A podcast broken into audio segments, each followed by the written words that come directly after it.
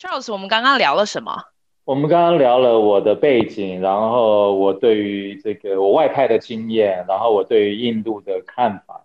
然后还有就是说我新的一年，因为已经年底了，所以有什么展望？大概是这些重点。对，好，那我们就继续听喽。欢迎收听香料茶时间，我是黄平。在这个播客中，我会跟大家聊聊许多不同的文化性议题，从语言、文化到非主流族群的故事与经历。跟我一起喝杯香料奶茶吧。欢迎来到香料茶时间。今天我们邀请到一位资深的媒体人，他已经从事新闻工作二十五年喽。然后他从台湾到新加坡、中国到印度，他就现在住在德里。然后他比较关注的是国际政治的局势，然后还许多人权啊，或者是社会的议题。让我们欢迎 Charles。Hello，大家好，我是 Charles。Hello，Hello。Yeah。对，我可以听得出来，就德里的网络比较慢一点，所以我们有一点点延迟。哦，真的吗？我我还是在家里用 WiFi，而且我的是配配置最高的，结果还是这样。哎，没问题，没问题。谢谢你来上我的节目，Charles。不会，不会，很感谢你邀请我，谢谢。对啊，那我们首先就让听众来了解一下你的背景好了。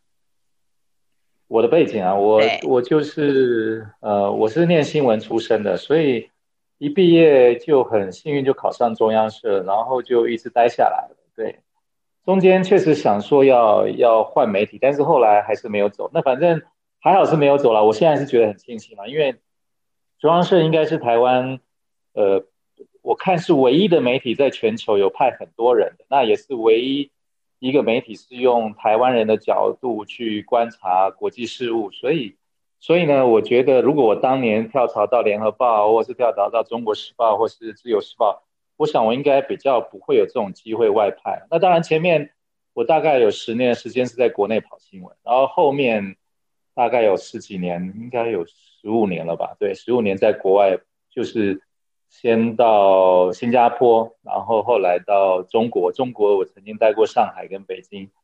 然后回去当了一阵子主管，现在又到了印度，大概是这样的状况。中央社是公营的新闻吗？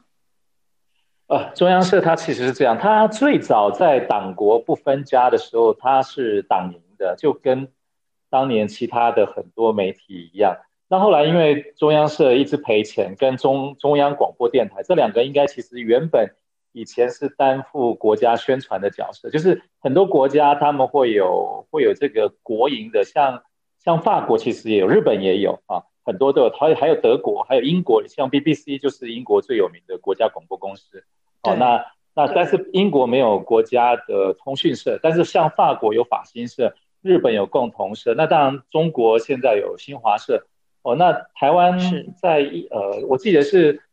国父孙文在北伐的时候，那时候是一九一呃一四年，那个我已经忘记，哎，一九三几年，反正就是他在北伐的那一年正式成立的中央社，就是说他为了要要宣传整个国民党在在在在打打军阀的整个状况嘛，所以他就成立了中央社。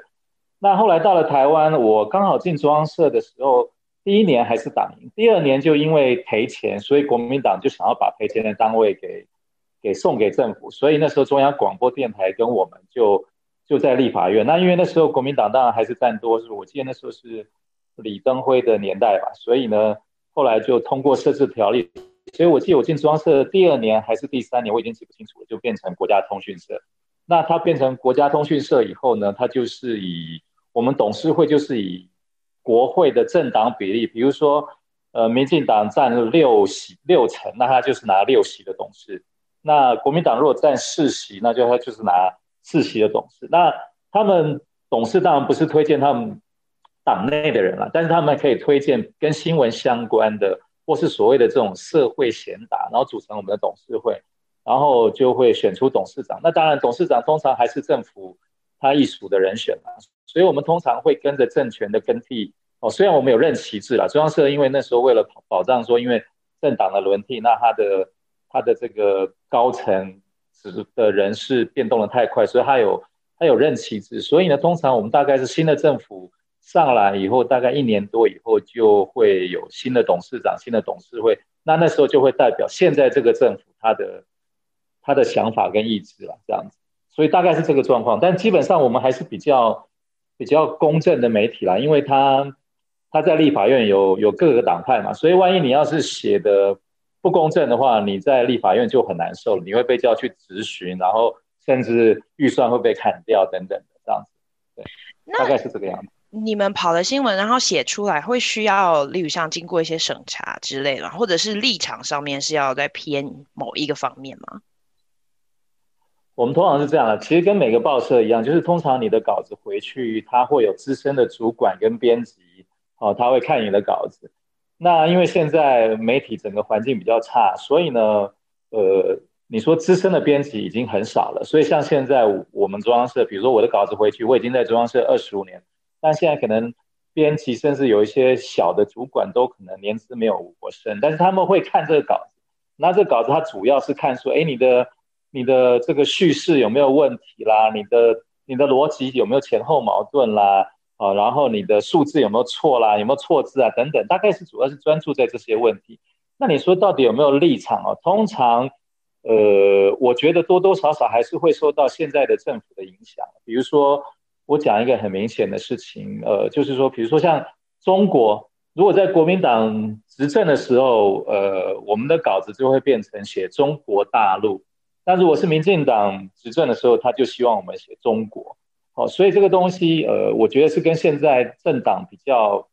呃，斗争比较严重有关系啊。我记得早期在刚民主化，哦，民进党第一次上台执政的时候，也没有这么严重啊。那我觉得这个是。呃，整个国家的问题，然后你你不要讲中央社已经算很好，因为中央社基本上他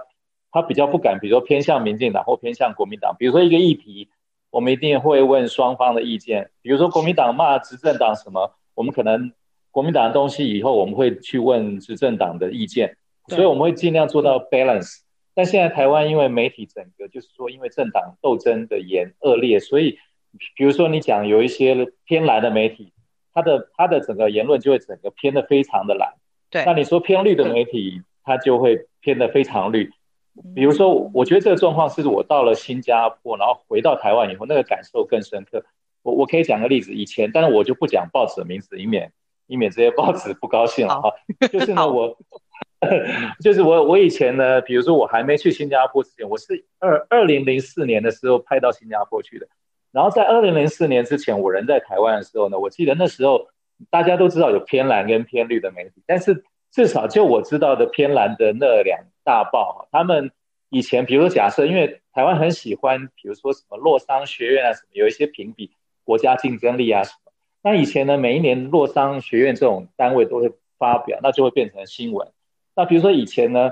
呃。呃，这个报告一出来，偏蓝的媒体，也就是这些比较老牌的媒体，应该不是说偏蓝，他们其实我觉得，因为他们老牌，所以他们也比较坚持一点新闻的原则。所以呢，他们在比如说今年说啊，台湾的整体名次啊上升了两个位置啊，但是他通常在报这个好消息的时候，他会去检讨说，OK，可是里面的报告有一项，比如是政府的效率，还有比如说是呃官员的贪污状况，假设啦，我已经记不清楚。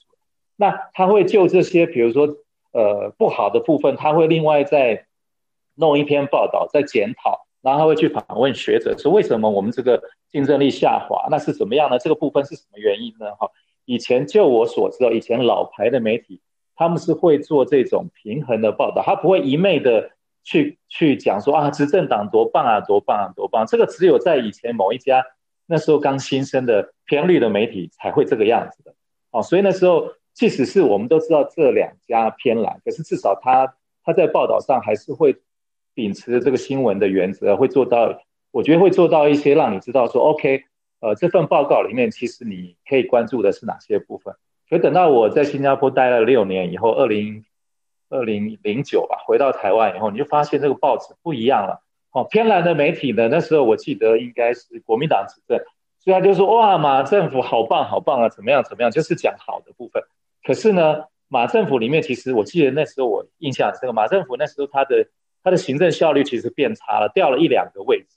可是那两家呃偏蓝的报纸它是完全不提的。然后我一定要翻到偏绿的报纸，他们就大做说啊，你看看这个政府效率下降啊，怎么样多烂啊，啊等等的，你才会发现说哦，所以你你在台湾现在变成很可怜的是，如果你只看报纸的话，你必须要两就是偏蓝跟偏绿的报纸，你都要看，你才会大概会有一个 OK，我大概知道这份报告里面完整的内容有什么。对，所以这一般我觉得一般的读者他是不知道的，因为他平常可能我家只有订订某家蓝的报纸或某家绿的，你不可能像我们这种做新闻的会全部都看嘛，不太可能。嗯，对对。那我觉得比较起来和中央社在这方面算好很多，就是是我们至少会做到一个平衡，就是我们还会秉持以前的哦。那当然，比如说，因为我们是呃怎么讲？因为是执政党任命，所以当然也许啦。就是在批评的部分，我们就会减少比较多，但是我们也同样不敢太批评，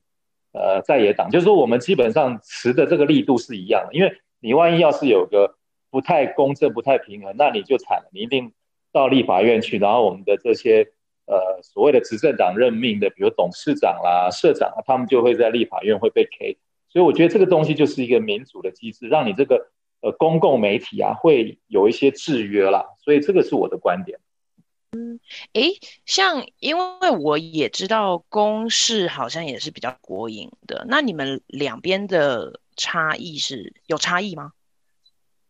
有差异。其实现在所谓的呃公共媒体哦，其实我觉得台湾确实是太多了，其实应该应该把它合并。但是这个议题吵了很久，但是因为各方既得利益有，所以一直阻挡。其实呃一直都有一个呼声说，现在就大概我先列举一下，就是说。我们原本已经有三台了嘛，这老三台其实已经是公营媒体了，所以当初这个国民党执政的时候要成立公共电视的时候，确实受到了一些阻拦，甚至影响到我们中央社那时候要变更为国家通讯社的的这个好语的这个审议了哈。那反正公共电视它其实主要其实是一个所谓的公益角度，想要做成像，因为 BBC 后来它也变成有电视节目，所以它想要模仿 BBC 变成一个公共的，然后可以在一些。比如说，呃，一般商业电视台，他可能没有兴趣，他不想花钱去投资拍摄的东西呢，可以由公共电视来做。那确实，我们现在看到公共电视在这方面，比如说它有些纪录片啦，有一些关怀人文的，我觉得公共公共电视在这方面确实还是比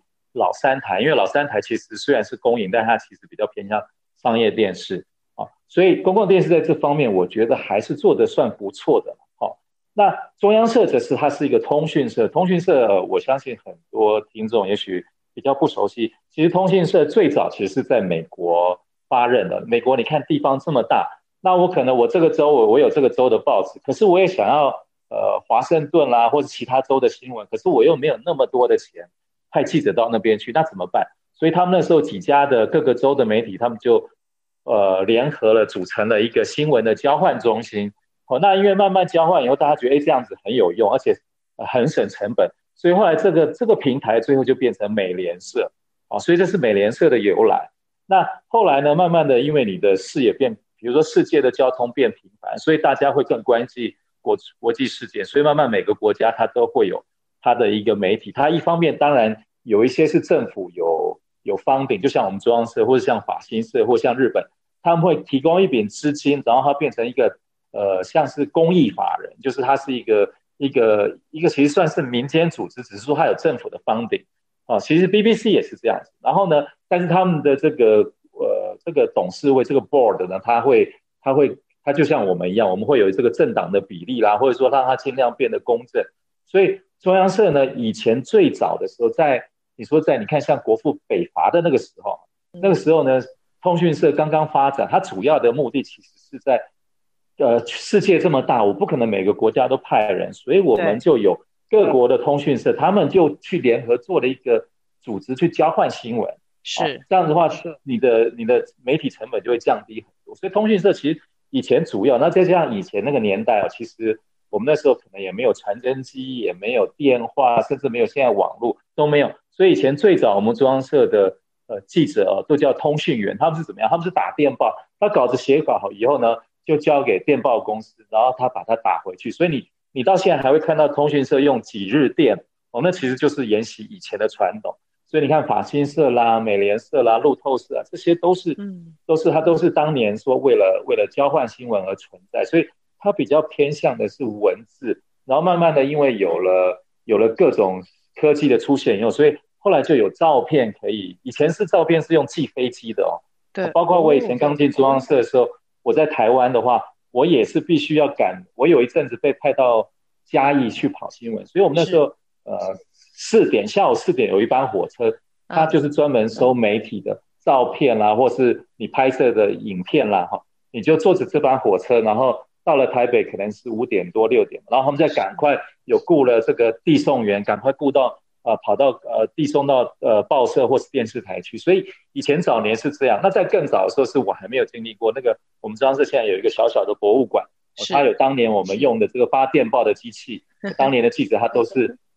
都是先写，然后呢写了以后，他要下面要垫复印纸，然后可能一一次复印个十份，哦，然后他就赶快去透过各个电报去发给不同的的媒体这样子。所以其实早期是这样，所以。两者的差别是说，呃，公共电视跟我们一样都是偏公益性质，但是他们可能更注重的是影像啊，然后节目的制作。那我们可能比较偏重于平面。可是因为随着年代的变化，你看看现在所有的媒体，因为网络化，啊、呃，再加上年轻的一代他习惯这个电视，就是他比较喜欢影像的刺激，所以像我们这些传统媒体，包括纸媒，包括这些报纸，现在都在做影音了。所以我们中央社现在也有影音，所以才说现在国内一直说。那你这个雷同度这么高，你干脆把这四大四大公营电视台，包括我们中央社，还有包括中央广播电台，全部合并变成一个公管公共广播集团啊。所以我是我其实个人是蛮赞成这样，但是因为这个东西有知识体大，因为你病了以后，你势必有一些人会失业，所以我相信可能这些执政党他也在考量了，会不会影响到选票的。我觉得这是各方的考量。所以虽然谈了，我记得。我从台湾出来的时候就在谈，所以谈到现在，你看已经已经有十年了吧，都都还没有办法推动成功，所以这是台湾的问题吧。哦，哎，那当时候你从新加坡回到台湾，然后又做了一阵子的主管之后，怎么来到印度的呢？呃，我们通常是这样，就是我我我当那时候回去，其实呃是老板是本来老板是叫我去纽约，但后来发生一些变化，所以我其实是外派大陆。但是通常我们因为在海外哈，一方面年资也够，一方面表现长官也觉得 OK 吧，所以他当然就会让你回来当一个小主管。那但是呢，我那时候因为我这个人比较坐不住办公室，所以当时的老板是跟我说：“那你如果喜欢还是喜欢在第一线跑新闻，那这样你一边当主管，因为在大陆的状况是这样，中国哈，中国他是给台湾的记者一次是三个月的签证。”那你三个月到了，你就必须要回台湾，要换一个人来。所以那时候我在刚从新加坡回去的时候，就是呃三个月在大陆，三个月在台湾。那在台湾的时候当主管，在大陆的时候就当第一线记者。那这样子 run 了大概三年以后，换了一个主管，他就说你当一个主管，你常有有一年有半年不在台北，那你怎么管事情？我说我跟另外一个主管搭配得很好，但是他还是认为不行，所以我就回了台湾当了。又当了三年的主管，那因为呃在办公室哦有很多，就是我这个人也许比较喜欢交新朋友啦，吸收新的知识啦，感受新的文化啦，哦，所以你在办公室每天处理这些呃所谓的行政琐事哦，对。我可能觉得我不太合适啦，然后慢慢你觉得你好像整个人快枯萎了，所以后来刚好 刚好有个契机，我就跟老板说啊，我表达说我希望还是外派的意愿。那过了一阵子，老板说：“那印度出缺，那时候我们的我的前一任这个 Joseph 他的任期要到了，啊，所以他就他就说：那你要不要去？我说好啊，我说我任何地方都可以去，我只要不要在办公室就好。所以那时候就因为这个契机，我就来了印度这样。哦，哎，Joseph 是第一任吗？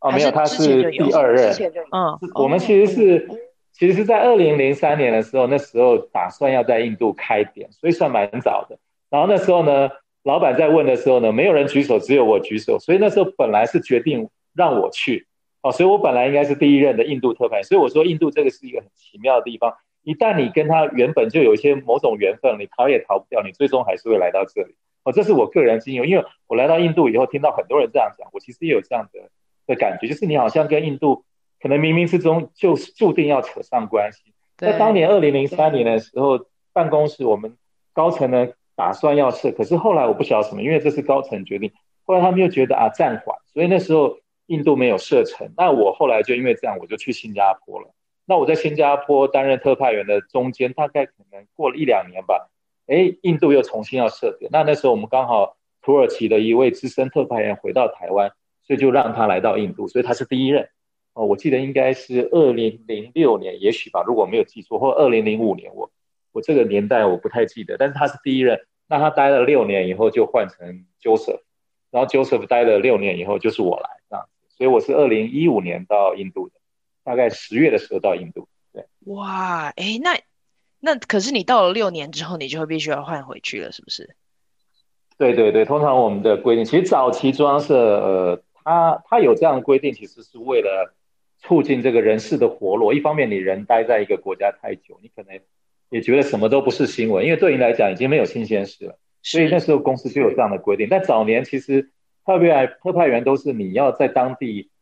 到老死也没有问题。可是后来我觉得这个东西哦，就是后来到了民进党，就是阿扁执政的时候呢，但当然其实你也知道嘛，换了一个人，他就希望能够安插自己的人，所以。我觉得啦，当然这个东西是我自己的观点，不一定是客观的。就是我的观察是，你当你到了你执政了，你所以你想要运用你手上所有的资源，那你就想要把原来国民党的资源换掉，所以他就说，哦，我们现在要执行这个规定，应该不能让特派员太在国外待太久啊，就是应该有个年限。所以后来就仿照外交外交部，因为外交部他在他的官员在国外派也是最长在国外，你只能待六年就要回去。那我觉得这个其实是 OK 啦，因为你你促进人事活络，所以当年也是我我当年是三十三岁第一次外派，当年也是因为这个政策，所以我才有机会。我那时候听说了，我不我不敢确定，当时当时我的老板还有我在新加坡时候，台商都这样跟我说，他说你是最年轻的中央社特派员，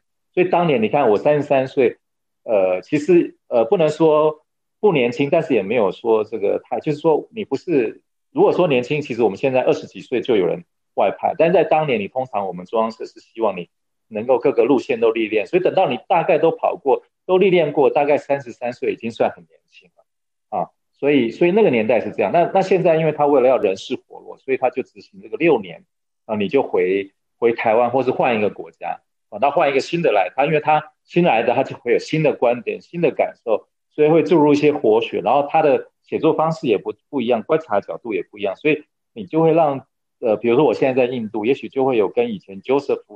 可能也许会有不一样的东西，但那当然 Who knows？但至少你你会有一个流动，会会对这个公司或对新闻的的的这个采访，也许会会会有一些新鲜的东西吧。我在想是这个样子。嗯，真的，我觉得 Charles 真的是充满了不同的经验，然后也对新闻的。世界是非常有见解的。那我就很好奇啊，因为你后来到了德里嘛，就诶，你们驻点是一定要在德里吗？还是只是因为它是个行政中心，所以就必须在德里？我们通常是这样的，中央社习惯哈是这个代表处或是我们的大使馆在哪里，我们就会到那个城市去设点。一方面是因为你知道中央社它有纳税人的钱，我们一年大概。Totally 大概是六七亿，但是大概有二点九亿是来自政府的补助。那你还是要肩负一些帮政府宣传的任务。所以，比如说你在印度的我们是代表处，或是在某些地方我们是大使馆，那他们在当地有什么作为？他们有没有对跟当地的国家怎么交往？或者说他们对当地有什么贡献？包括台商等等的，都是我们报道的重点。这是我们报道的重点之一啦。OK，所以通常我们会跟着大使馆或跟着代表处在那个城市设点。对，嗯，那我们就来转换一下，因为我很对于你的生活经验还蛮有兴趣的。我的我有个问题就是，你已经在印度已经快已经五年了，对不对？五年多了，对。对，你觉得你在生活上面很可以适应的是什么？呃，印度基本上我觉得它的。他的人情趣味啊，跟台湾比较像，就是还是比较东方了哈。他们讲究人际关系，然后他们也有很多东西都比较，我觉得还是比较偏东方一点啦。所以我可能在对于，然后印度人也跟台湾人一样比较热情一点，所以他尤其是对外国人算都蛮礼遇，也蛮照顾的。所以呢，在这方面，我倒是就说你你至少你在交朋友上是比较容易的，不像在新加坡，新加坡他们。他们可能因为这个社会高度发展，所以人比较冷漠，所以你在新加坡要交到好朋友，也许比较难一点了。在印度的话，如果你愿意，基本上在印度交朋友不难，而且比较容易一点，这是我的感觉啦，大概是这样。那我们就很喜欢谈什么东西是最不能适应的，因为我自己也住过印度，然后我也访问过一些就在印度的华语老师，就是大家对于很不能适应的东西都不太一样。你呢？我应该最不适应的是印度人的拖拖拉拉吧，因为你知道我们是来工作的嘛。嗯、那印度人的习性，来过印度人都知道，他们就是很没有这个，他们觉得。可能跟他们宗教有关系，他们觉得他们有好几辈子，所以曾经有印度人跟我讲，他说：“你们外国人为什么老是都这么急呢？为什么要急呢？你的功课，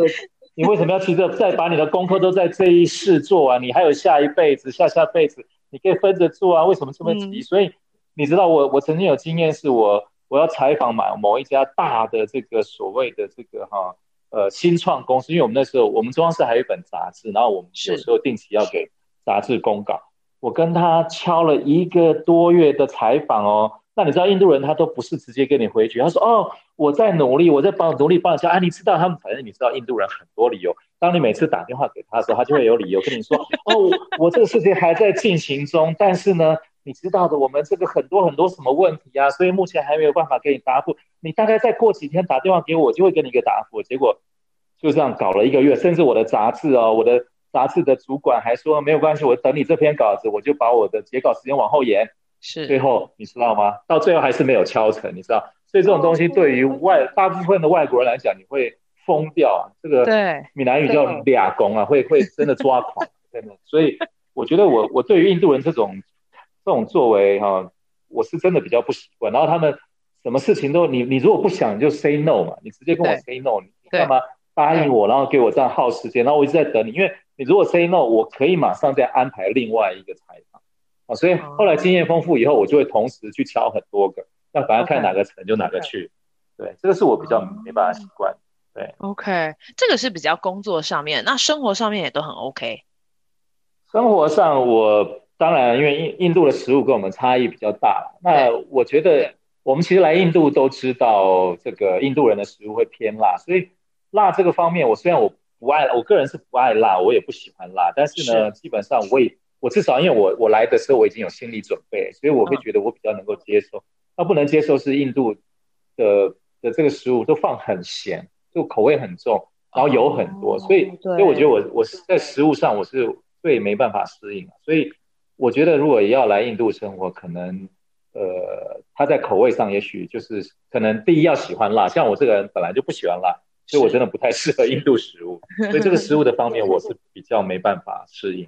对，对哦，而且你常常是不会住在家里的是吗？如果你去到别的地方，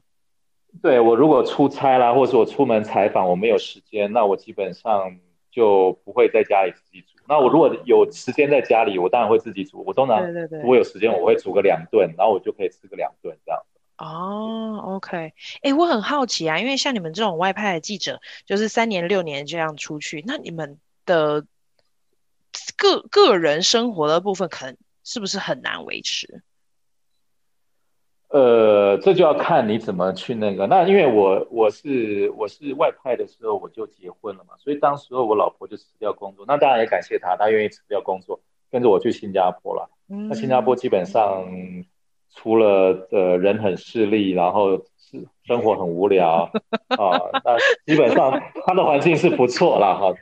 啊，那但是人的方面就很糟糕了。老实说，这个啊，如果有新加坡的听众，我也对不起你，这是我们直接的观点。那那那但是呢，比如到了印度这种地方，我老婆来了一次，我小孩来了一次，他们就觉得不喜欢，所以他们就没有过来。所以能怎么办？你只能透过视讯，现在还好有科技，所以我们可以透过视讯，呃，聊天啊，干嘛？但是也是在你有空，就是在在工作之余才有办法。对。那如果是呃没有结婚的，我觉得那确实，如果你一直不断的外派的话，也许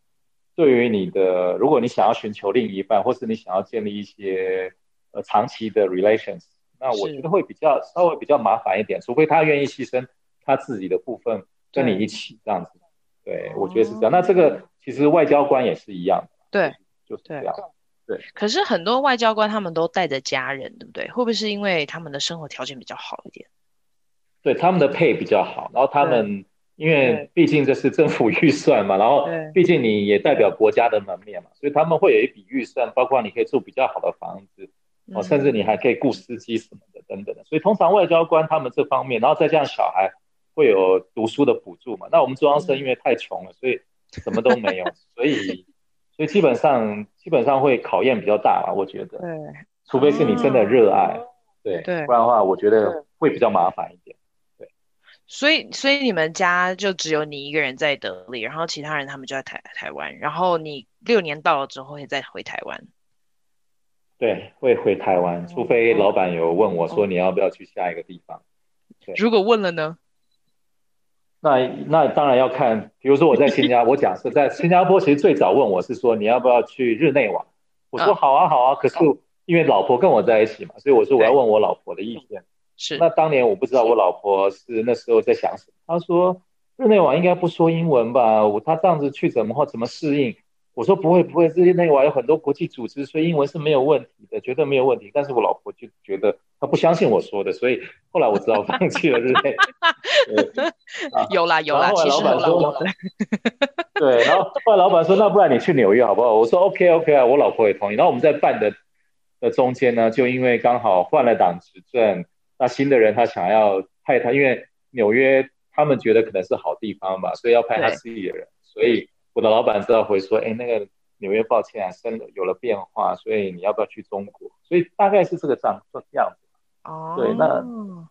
对，OK，哇，好，嗯，所以你已经在印度待了五年，可是印度这么大，然后我也听过很多人说，就每一个省都很像一个小小的国家一样。那这么大，你都怎么跑新闻呢？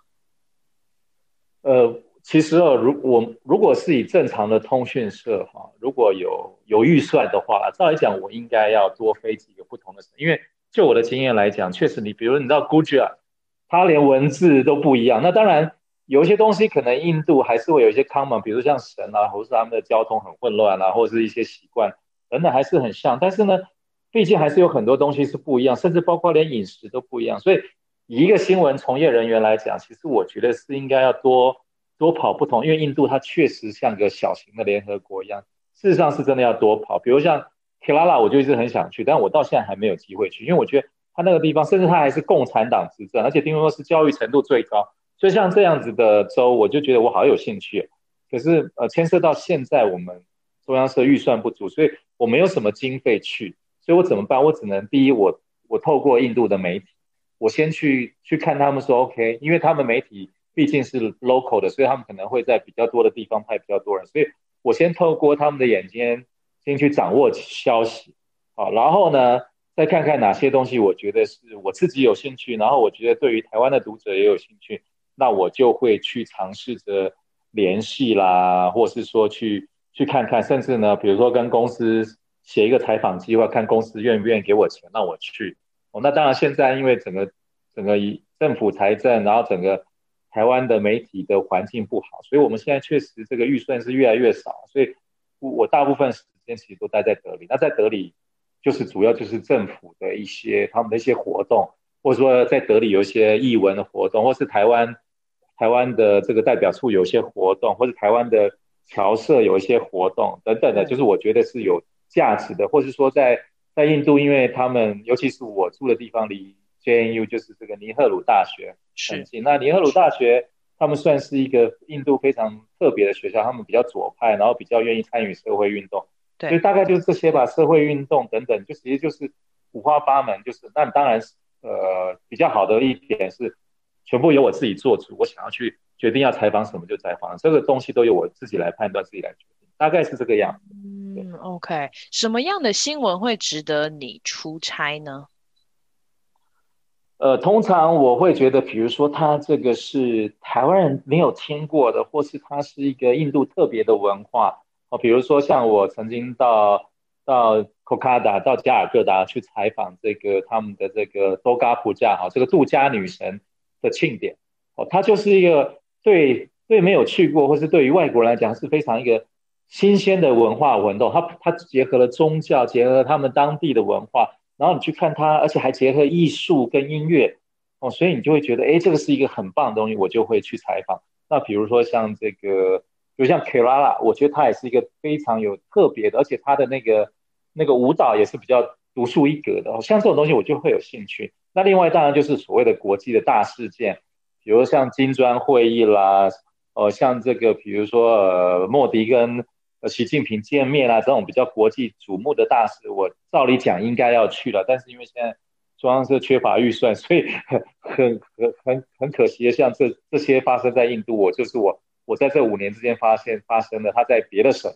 呃，台北都没有钱让我去，所以这个这个也是就是说现在台湾媒体蛮可怜一点，说我虽然想要做，但是我没有钱，那怎么办？那只能放弃，只能。你看，呃，政府发的声明，或者你看当地媒体报道，现在只能这样了。所以我这个是觉得是台湾媒体，身为台湾媒体人，现在最悲哀的一件事情。你没有钱去做你应该要做的事情。哦，而且又又回到这个结论。没关系，没关系，我觉得也很好啊，因为就是你们你们现在在这种你知道电电子媒体，然后跟传统媒体，然后现在又遇到预算啊，或者是有很多广告商等等的，就是经费的来源已经开始变得比较多元化的时候，你也刚好遇到这样的状况，所以就我我觉得你刚刚分享的很好，就哦，原来原来你们没有钱，你就只能靠当地的报纸，然后来来消化、来吸收一下，呃。不同省的新闻这样子，对，只能这样。然后当然加上自己的观点，或是你这可能如果比如说像比较政治的，或比较一些社会的东西，你可以找一些专家学者，变成用自己的方式去处理。哦，你只能尽量嘛，因为你没有钱嘛，对，对你没有钱嘛，你只能在这个城市，然后然后用眼睛去看这样子。对，哦，而且你休假的时候就回台湾，也不太能够在印度旅游，对不对？我我因为我一年大概我其实蛮资深，所以我一年大概有快一个月的假。那我通常会分一半，呃，在过年的时候回台跟家人相聚。那另外一半我其实留下来想要在印度旅游啊干嘛？但是因为往往有时候工作太忙，所以你有时候忙到忘了这个假，所以后来只能赶快消化掉。那呃，我其实我本来因为我我我我明年就会到任嘛，所以我其实今年本来要安排。比较多的旅游，就干脆你公司没有给我钱没关系，我决定花自己的钱去喀拉拉走一趟，或者我决定去印度东北，啊，或是去克什米尔去走，因为这些都是印度比较跟印度本土比较不一样的地方，所以我想说啊，我花自己的钱，但是我还是带着我的装备去，我能够拍什么新闻，拍好的东西，我就拍回来给台湾的读者、台湾的受众。我当然想要这样，可是刚好碰到很倒霉，就是这个 coronavirus 这个，对，所以我就所有的计划都被打乱了，没办法。啊，希望明年疫情好一点的时候，你可以再去看看。真的，我去看过，你刚刚讲的三个地方我都去看过，真的很不一样，而且那整个人种跟生活的文化都非常的不同，对不对？所以我其实很喜欢，就是我们这种会当记者人，基本上他比较喜欢观察新鲜的事物，比较喜欢体验新的文化跟新的人，所以。你看，印度是一个很难得的国家，你可以在一个国家体验到各种各样不同的文化、人种啊、食物等等的，所以没错，很可惜啦。我我这五年有点那个，就前面都在等说看公司能不能批准一笔预算让我去，但是都等不到，所以那你现在剩下一年多，我没有办法，我已经时间很紧迫，我想说啊，那我自己掏钱好，对，这样子。然后结果又又遇遇到疫情，又遇到疫情，对，对，嗯，哎，在这样的过程当中，有没有什么很触动你的新闻故事？嗯，在印度，我觉得呃，主要是他们这些呃底层的人啦，因为我曾经有一次哦，还有这些比较比较穷的，比如说我刚刚提到这个 JNU，JNU 它其实是印度。学费几乎低到你感觉好像就以外国人来讲可以无视的地步，所以 JNU 是收了全印度最穷的学生哈。但是呢，你看他们这么积极的，当然一方面跟他们这个整个学校左派的风气有关系哈，所以他们积极的投入社会运动啊，去保护弱势啊哈，去所以很很多人都说这个到 JNU 的孩子都不念书，每天都在做抗议活动。可是我我参与过他们的，你会觉得这些这些就是你发现哦。呃，印度人呢，他们因为资源比我们生长的环境更匮乏，所以他们可以用一点点的资源，他们就可以弄一个很大的文活动。而且每个人，你看印度那种气候，那种设设施可以到到到五十度啊，当然德里也许四十几度，但四十几度已经是很疯狂的一个状态。但是他们还是为了他们的这个理念哦，他们可以走上街头，可以走的走了很长一段路。我我曾经我跟他们一起走了一个小时，我自己受不了，因为我快脱水，然后我我带的水也喝光了，所以我想说啊，反正画面差不多了，我就我就到终点去等他们哈，只能这个样子。可是他们是整整条这样走完，而且中间还被警察用水啊、用棒子啊什么等等的。可是你发现他们不退缩，他们为了他们理想，当然这个是年轻人的这种东西。我觉得在台湾现在，在台湾的社会哈，你可能看不到。而且呢，即使在当年我刚刚从大学毕业那时候，所谓的什么学运啊什么的，哦，中正纪念堂那些庆祝啊，你都觉得跟他们相比哦，我们的孩子还是太幸福了。然后也是比较比较比较怎么讲，比较舒服的抗议活动啊。老实说，我可以这样讲。可是你看到印度人呢，他们他们用这种一点点的，然后呢，每个人也没有什么。你看在台湾，可能女孩子会擦什么防晒什么，你想想看，印度人怎么可能？对不对？尤其他们又是最穷的，他们很多都是。都是没有钱，甚至要借钱来念书的，念这个大学的，所以他们他们可以可以在这么一点点就没有什么，他们只是为了他的理想，然后甚至被警察打或是怎么样，他也无所谓，他就是为了他的理想。所以我觉得这批人啊，当然他们等到他们将来要进入社会，可能不一定是这个样子，可是至少他曾经为他的理想奋斗过。我觉得这个东西是让，就是尤其是你透过，因为我必须要拍照，必须要也要，就是我们现在一个人要当三四个人用啊，就是我也要做 video。然后我也要做 photo，我也要做平面的东西，所以你透过你的影像去拍摄，这就是你会更聚焦于一个人的脸啊，或什么表情，那些细部的时候，你其实看了会非常感动的。老实说，这个东西我觉得是至少我对于这些要，然后我我我其实还要说另外一个是说，曾经我跟耶稣会的人哦，去探访他们一个很贫穷的社会，他主要是要告诉我说，当地的小朋友除了被被一些集团去控制去乞讨以外呢。他们很糟糕，是因为这些小朋友没有什么什么娱乐，或是呢，他们他们因为一堆人聚在一起，我们常常也生活没有很那个。他们为了就是有一次，他我觉得这个应该是这样，他们可能有一次焚烧什么东西，结果里面有轮胎，所以他们吸了以后觉得哇，可以有点兴奋这样，所以后来他们我我去了以后，我真的很惊讶，这些小朋友穷到不行，可是他们每个人身上都切了一小块轮胎。然后我听耶稣会的人讲说，他们啊，他们这些小朋友。除了乞讨，然后他们自己会偷一些钱哦，就是就是不会全部上缴给大人，他们会自己存一些钱，然后最后几个小朋友就就聚集在一起开 party 哦，然后就去买零食啊，买什么，然后一起吸胶。你知道这个东西你在印度，可是在印度其实是随处可见。所以你说这些底层的，你会在台湾是台湾也有，但是我觉得台湾再糟糕，我觉得都没有印度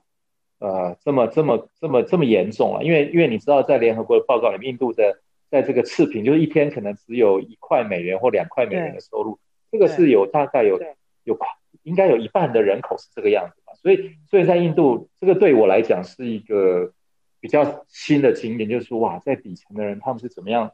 生活，然后是是有什么各式各样的问题。这个这个我觉得是，我觉得是来印度是是是一个让我我可以怎么讲，更